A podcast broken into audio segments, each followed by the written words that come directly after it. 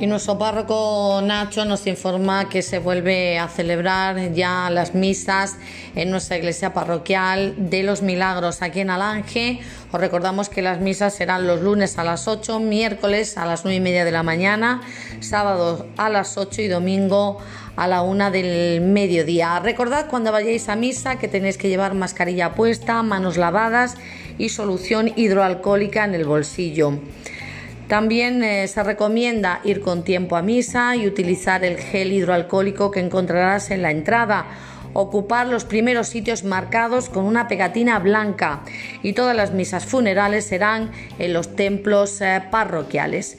Dentro de la iglesia tenéis que mantener siempre la distancia de seguridad, siempre tener la mascarilla puesta.